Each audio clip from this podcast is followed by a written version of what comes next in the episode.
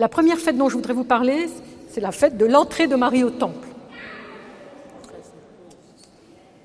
Alors vous savez que euh, certains parlent de présentation, mais ce n'est pas seulement une présentation de Marie au temple, elle entre au temple, elle entre. Et elle y reste pendant 12, euh, de 3 à 12 ans, donc c'est-à-dire 9 ans. Le calendrier byzantin nous fait célébrer cette fête.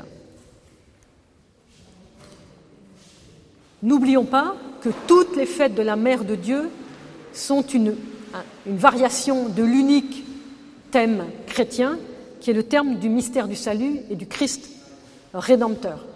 Toutes les fêtes de la Mère de Dieu. C'est pour ça qu'elle n'est jamais représentée sans son Fils.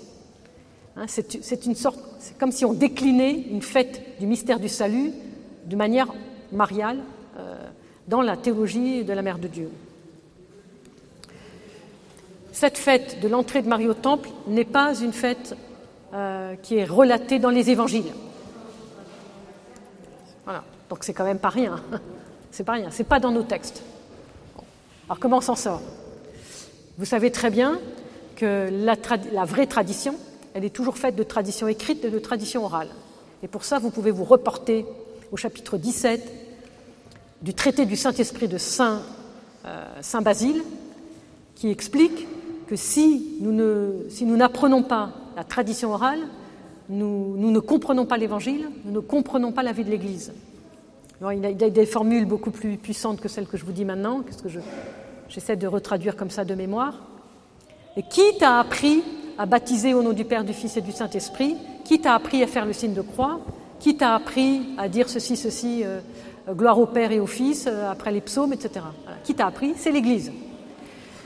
Et si tu ne respectes pas ce que l'Église te propose, tu, ne peux pas entrer vraiment dans le, cœur de l'Évangile. Et tu, ferais défaut à l'Évangile. Il te manquerait quelque chose d'essentiel euh, par rapport à l'Évangile. C'est quand même une parole très puissante. Ça confirme donc cette fête de la Mère de Dieu, la très haute autorité que nous donnons à la tradition de l'Église nos frères catholiques auraient plutôt tendance à dire l'écriture et la tradition, de la mettre ensemble. Nous, euh, même si on peut le dire évidemment comme ça, et ça, nous va aussi, mais nous, on voudrait essayer d'aller plus loin, et là je m'appuie sur euh, un travail du père Jean Brec, qui a produit un livre qui s'appelle L'écriture dans la tradition. L'écriture dans la tradition. Ça veut dire que la tradition, elle est en amont, elle est en aval, elle est au nord, elle est au sud, elle est à l'est, elle est à l'ouest, et l'écriture est dedans. C'est-à-dire que l'écriture est comprise dans la tradition. L'écriture est même, excusez-moi le terme, une sorte de diminution de la tradition, une mise par écrit d'une petite partie de la tradition. Tout le reste, c'est tradition. Et nous savons très bien qu'on peut donner les évangiles à lire à n'importe qui, on n'en fera pas pour autant ni un chrétien et encore moins un fils de l'Église. Pour faire quelqu'un fils de l'Église, il faut l'amener à l'Église. Voilà. C'est très important, hein, c'est capital. Et c'est comme ça dans toutes les traditions, y compris la tradition juive, parce que c'est d'eux que nous l'avons reçue. Encore une fois. Parce que la tradition juive va dire quoi? Va dire Torah écrite et Torah orale. Il n'y a pas de Torah écrite sans Torah orale, et la Torah orale précède la Torah écrite. Donc on a bien reçu ça aussi d'eux.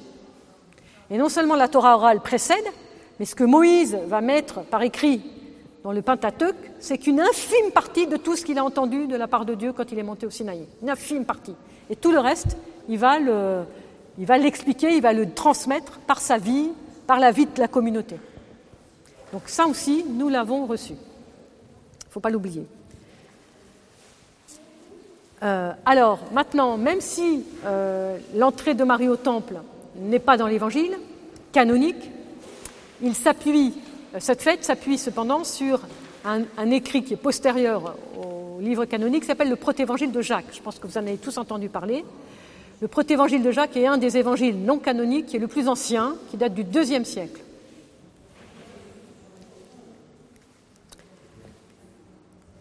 Euh, et ce protévangile raconte l'histoire de cette, de cette, entrée de Marie au temple avec beaucoup euh, de déploiement. Et jamais l'Église nous a dit allez voir l'évangile protévangile de Jacques. Jamais l'Église ne nous dit ça. Ça ne veut pas dire qu'on ne peut pas, mais l'Église ne nous le dit pas. Pourquoi? Parce qu'il y a des éléments dans cet évangile de Jacques qui, qui ne sont pas de la tradition. C'est-à-dire que les saints-pères, quand ils nous ont donné l'office liturgique de l'entrée de Marie au temple, ils ont fait un tri, ils ont fait un discernement. Et pour nous, la tradition, c'est ça. C'est-à-dire que même si ça s'appuie sur un évangile non canonique, le discernement qu'ils ont, qu'ont eu les impères, d'emprunter des éléments, mais pas tous, certains éléments dans un certain ordre et de les organiser dans un office liturgique comme nous l'avons dans nos textes liturgiques, ça c'est la tradition. Ça veut dire que nous faisons confiance à l'esprit qui habitait nos saints-pères pour qu'il nous donne la substantifique moelle de l'essentiel de qu'est-ce que c'est la tradition de la Mère de Dieu et de l'entrée de la Mère de Dieu au temple. Et donc je pense que c'est ça qu'il faut, faut sentir. Ceci étant dit, on peut évidemment aller voir le protévangile et on va tout de suite se rendre compte de qu'est-ce qui n'est pas traditionnel. Pourquoi on va se rendre compte? Parce qu'on a d'abord intégré notre propre tradition, qui est la tradition euh, liturgique simplement de cette fête.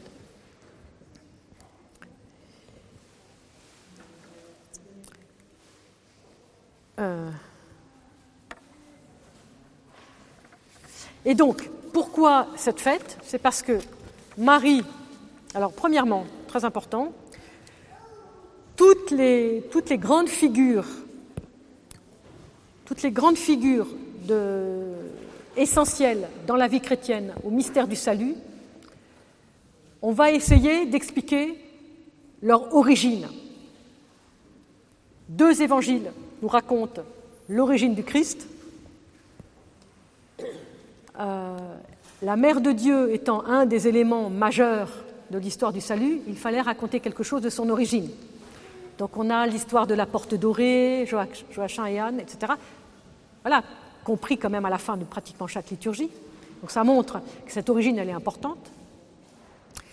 Et donc, euh, on nous raconte non seulement le miracle de sa naissance, mais on nous raconte euh, comment, à trois ans, elle est conduite, elle est conduite au temple pour être, pour entrer au temple pour être consacrée, et que depuis le sein de sa mère, hein, sa mère l'avait déjà consacrée au Seigneur tout entière. Or, euh, ce souci pour les, j'ai envie dire, les grands personnages de l'histoire du salut, qu'on en connaisse l'origine, ce souci est un souci juif. Si vous lisez les traditions orales euh, d'Israël, vous aurez des récits très précis sur la naissance d'Abraham, la naissance de Moïse, avec des récits amplifiés, euh, extrêmement précis, et comme par hasard, Abraham, à trois ans, il découvre Dieu et il se convertit à Dieu, au Dieu unique, à trois ans. D'accord? Comme par hasard. Alors, je ne vais pas vous raconter tout le midrash de la naissance d'Abraham parce que ça serait un peu long, mais c'est juste pour montrer que ces parallèles sont assez frappants quand même, de ce souci de l'origine de ceux qui, qui sont des modèles, j'ai envie de dire, pour une tradition religieuse donnée.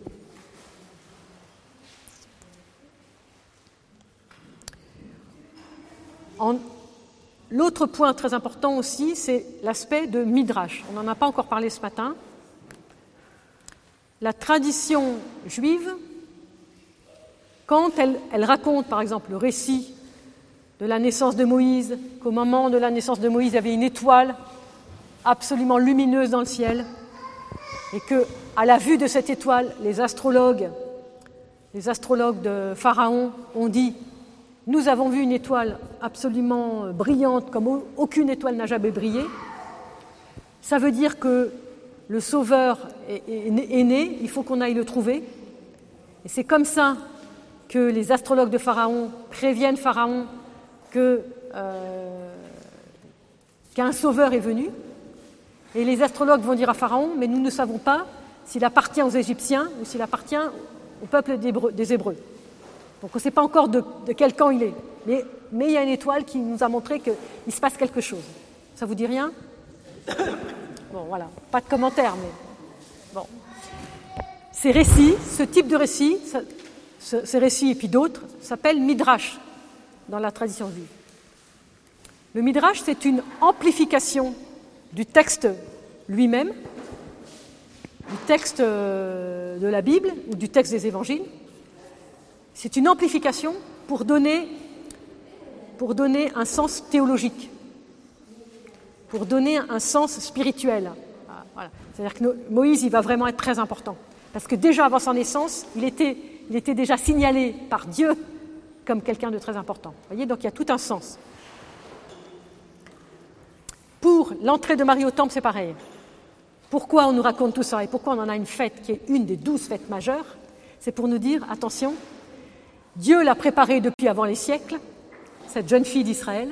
Elle a préparé ses parents avec toute la problématique de la stérilité, etc. Tout était préparé et Dieu fait un miracle.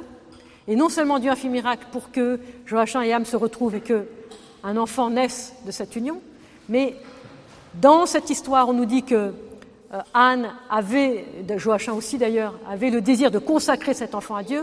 Entre guillemets, ça rappelle aussi en arrière-fond l'histoire de Samuel. Et, euh, et, et, du coup, elle va être donnée au temple comme, entre guillemets, Samuel. Donc on va faire un petit parallèle. Même si les saints-pères le disent pas en toutes lettres, c'est clair que les saints-pères sont en train de nous dire, regardez la mère de Dieu, à trois ans, comme pour Samuel, elle entre au temple. Et elle ne le quitte plus, quelque part. Hein, même si après, à 12 ans, elle est, elle, est, mariée, mais elle est mariée en vue de porter en elle le temple du Seigneur qui est le Christ.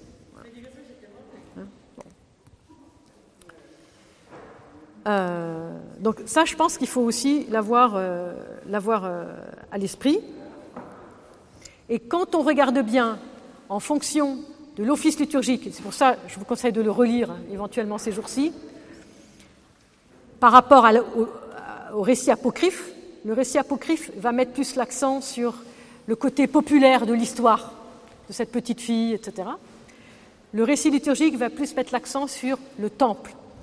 Qu'est-ce que c'est que le temple du Seigneur et comment cela ne pouvait être que à l'intérieur du temple du Seigneur que Marie va être, excusez-moi le terme, consacrée comme un temple. Consacrée comme un temple avec la Shérina, la présence de Dieu qui va descendre sur elle, comme la chérina, comme la nuée de gloire entoure ou descend sur le temple. Donc quand on dit que Marie, elle est temple du Seigneur, vous comprenez bien la, force symbolique ça a une fois qu'on a un peu décortiqué tout ça. Donc il y a une, une, analogie extrêmement forte, puisque Marie, elle va être préparée à être la demeure du Christ, le temple du Christ. Il y a une analogie très forte entre la sainteté du sein de Marie et la sainteté du temple.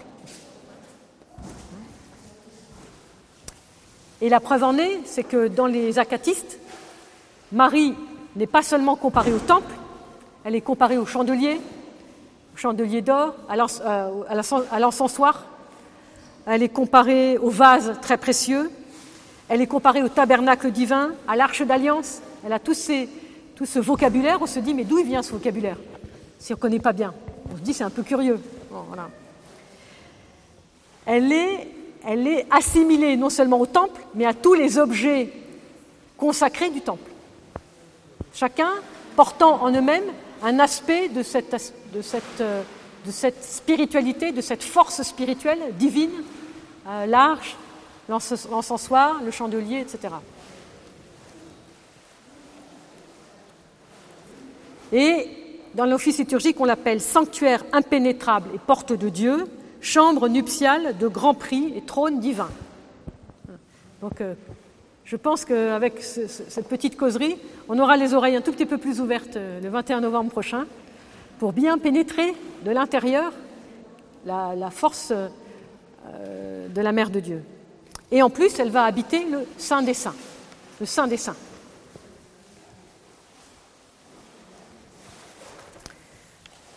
Vous pensez bien que c'est pour ça qu'on est vraiment en plein midrash, quelque part, et qu'on est aussi en, plein, euh, en pleine symbolique. C'est absolument sûr que la mère du temple n'est jamais, que la mère de Dieu n'est jamais entrée à trois ans au temple de manière concrète, de manière euh, euh, entrée dans le temple, parce que d'abord les femmes n'entraient pas, tout simplement. et, et, ensuite, certainement pas dans le sein des saints, où seulement le grand prêtre n'entrait que dans le sein des saints. Et donc on peut se poser la question, mais alors on nous raconte quelque chose qui est faux ou qui est vrai? Mais moi je vous dis tout de suite, ne confondez pas le réel et le vrai. Ce qui n'est pas réel est vrai, peut être vrai, parce que c'est la tradition qui nous le donne. Donc soyez bien euh, conscients de ça. Nous sommes dans du vrai, parce que c'est la, tradition de l'Église qui est vraie, et que Rien n'est inexact dans la tradition de l'Église. Maintenant, il faut le comprendre. Il faut le comprendre justement d'une manière qui ne soit pas matérielle. Or, on sait très bien que dans ce temple, la Mère de Dieu, elle entre, mais elle entre pour s'offrir, et pour s'offrir, j'ai envie de dire par avance, non pas pour être une offrande sanglante, mais non sanglante. Donc elle annonce déjà l'offrande non sanglante du Christ sur l'autel que, que nous offrons chaque dimanche et parfois. Alors, si on regarde, juste pour, euh, juste pour faire une petite, euh, petite chose un peu plus précise, si on lit avec attention et avec, euh, avec cette, cette, cette conscience que nous sommes ici dans la tradition d'Israël, nous avons, dans les trois lectures des vêpres, nous avons tout ce que je suis en train de vous dire. Et donc la tradition de l'Église nous montre bien. Le premier jour du premier mois, donc c'est l'Exode, tu monteras la demeure, la tente de réunion, où tu déposeras l'arche du témoignage, que tu abriteras avec le voile. Tu apporteras la table, tu placeras placera l'autel d'or des parfums devant l'arche du témoignage, tu mettras le rideau à l'entrée de la demeure, tu prendras du crème et tu oindras la demeure, et elle deviendra chose sainte. Vous, transposez tous ces éléments sur la mère de Dieu, et on a tout. Tu la consacreras avec son mobilier. Si la mère de Dieu n'est pas consacrée, euh, qui, d'entre nous l'est Et elle deviendra chose sainte. Il suffirait simplement de changer, elle deviendra une personne sainte. Ça, on le savait. La nuée couvrit la tente de réunion et la gloire du Seigneur emplit la demeure. Et cette petite phrase-là, qui est toujours dans le même passage euh, de cette petite lecture, montre, annonce l'annonciation. L'Esprit te couvrira de son ombre. Comme si le fait que l'Esprit couvre Marie, c'est comme si c'est le même, c'est le même, on est dans le même registre que l'Esprit, la gloire qui couvre le temple.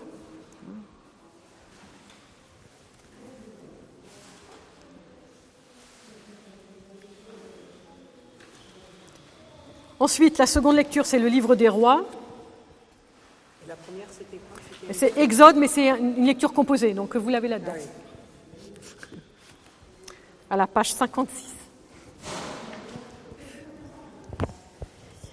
La seconde lecture, c'est le livre des rois, donc c'est chapitre 8. C'est l'idée qu'on va transporter donc euh, de la cité de David à la cité de David l'arche d'alliance. Donc les, prêtres, d'abord il n'y a que les prêtres qui portent l'arche d'alliance, et il la transporte à la cité de David. Jésus, fils de David, qui a déjà préparé sa, demeure dans la mer de Dieu. Les prêtres apportent l'arche d'alliance et ils le mettent au sein des saints dans le temple, sous les ailes des chérubins. Toi qui es plus vénérable que les chérubins. Et il n'y avait rien dans l'arche d'alliance sinon les deux tables de pierre que Moïse dépose à l'Oreb, les tables de l'alliance que le Seigneur avait conclue avec les fils d'Israël. Et les prêtres sortent du temple, et au moment où ils sortent du temple, la nuée remplit le, temple. Les prêtres ne pouvaient pas continuer de fonctionner, de faire fonctionner le rituel, parce que la nuée avait tout couvert le temple et on n'y voyait plus. Quoi la gloire du Seigneur remplissait le temple du Seigneur. Et la troisième lecture,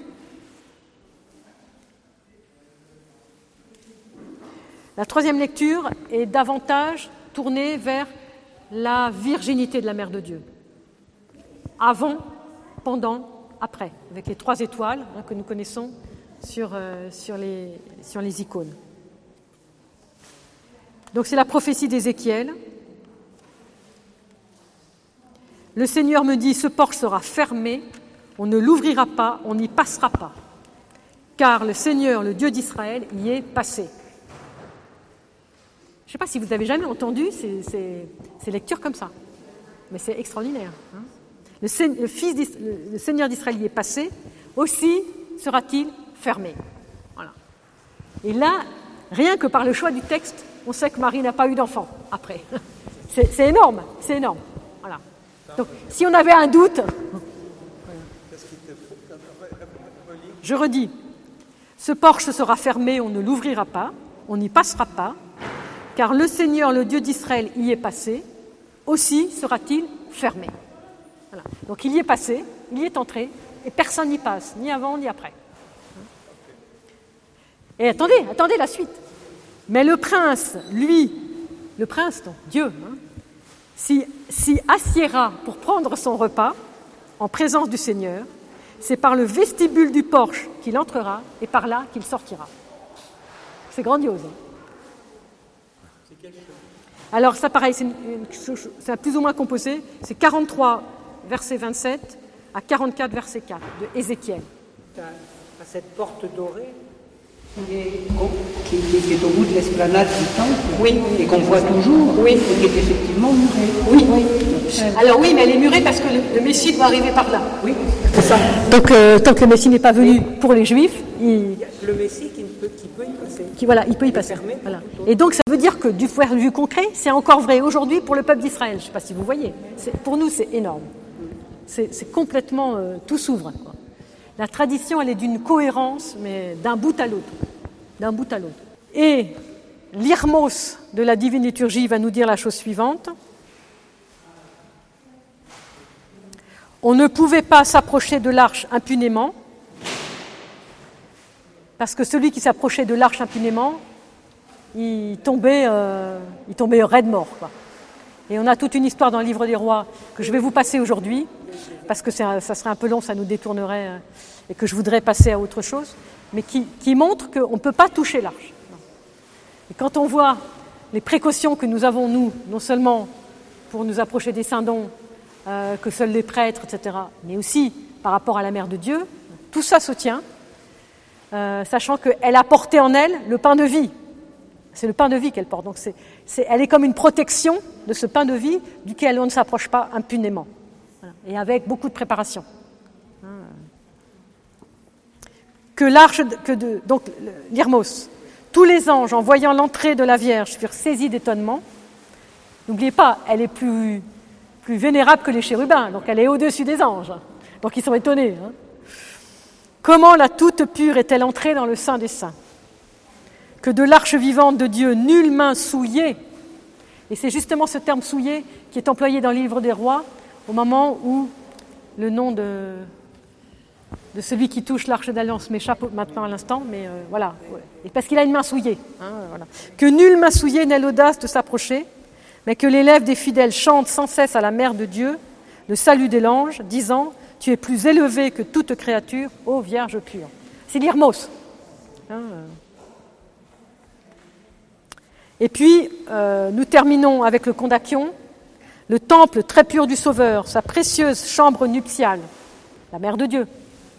La Vierge, trésor sacré de la gloire de Dieu, fait en ce jour son entrée dans la maison du Seigneur, apportant avec elle la grâce de l'Esprit divin, et les anges de Dieu lui disent, voici le tabernacle céleste, le nouveau temple. Donc avant que le Christ lui-même soit appelé nouveau temple, la Mère de Dieu l'est déjà appelée. Vous voyez toute la préparation. Et tout ça s'inscrit dans les textes du Premier Testament. Je ne sais pas si vous voyez. Et pour nous, c'est lumineux. quoi. C'est énorme. Le premier évangile de Jacques. Le rapport au temple, c'est spécifiquement le rideau. Oui, oui. C'est important parce que ça, c'est vraiment en plein midrash qui est repris par l'Épître aux Hébreux. Oui. Pourquoi C'est toi qui as qui lui a parlé. Alors, bah, le rideau du temple, c'est le rideau qui séparait le saint du saint des, saints, hein, du Kodesh à Kodashim. Bon. Ce rideau, personne ne peut le franchir, seulement le grand prêtre une fois par an. Et ce rideau, tenez-vous bien, il est rouge.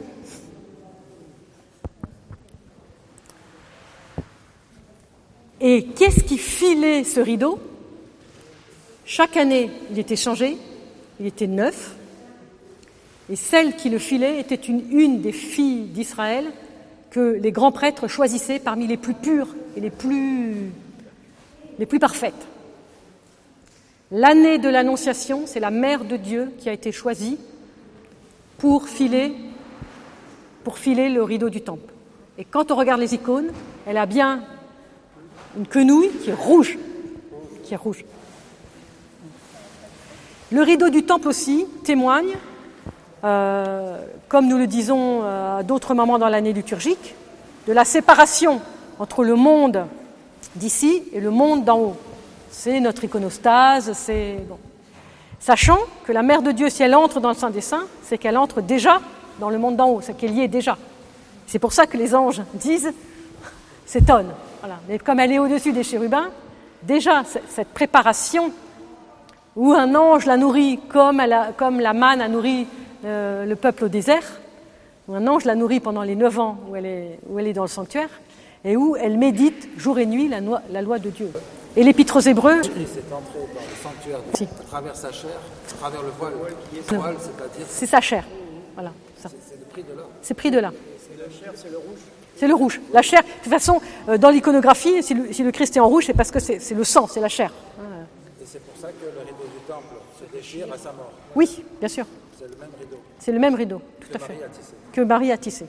Aujourd'hui, je vous brosse quelque chose qui est très. Comment dire Qui est. Voilà. Qui, qui est une esquisse. Voilà.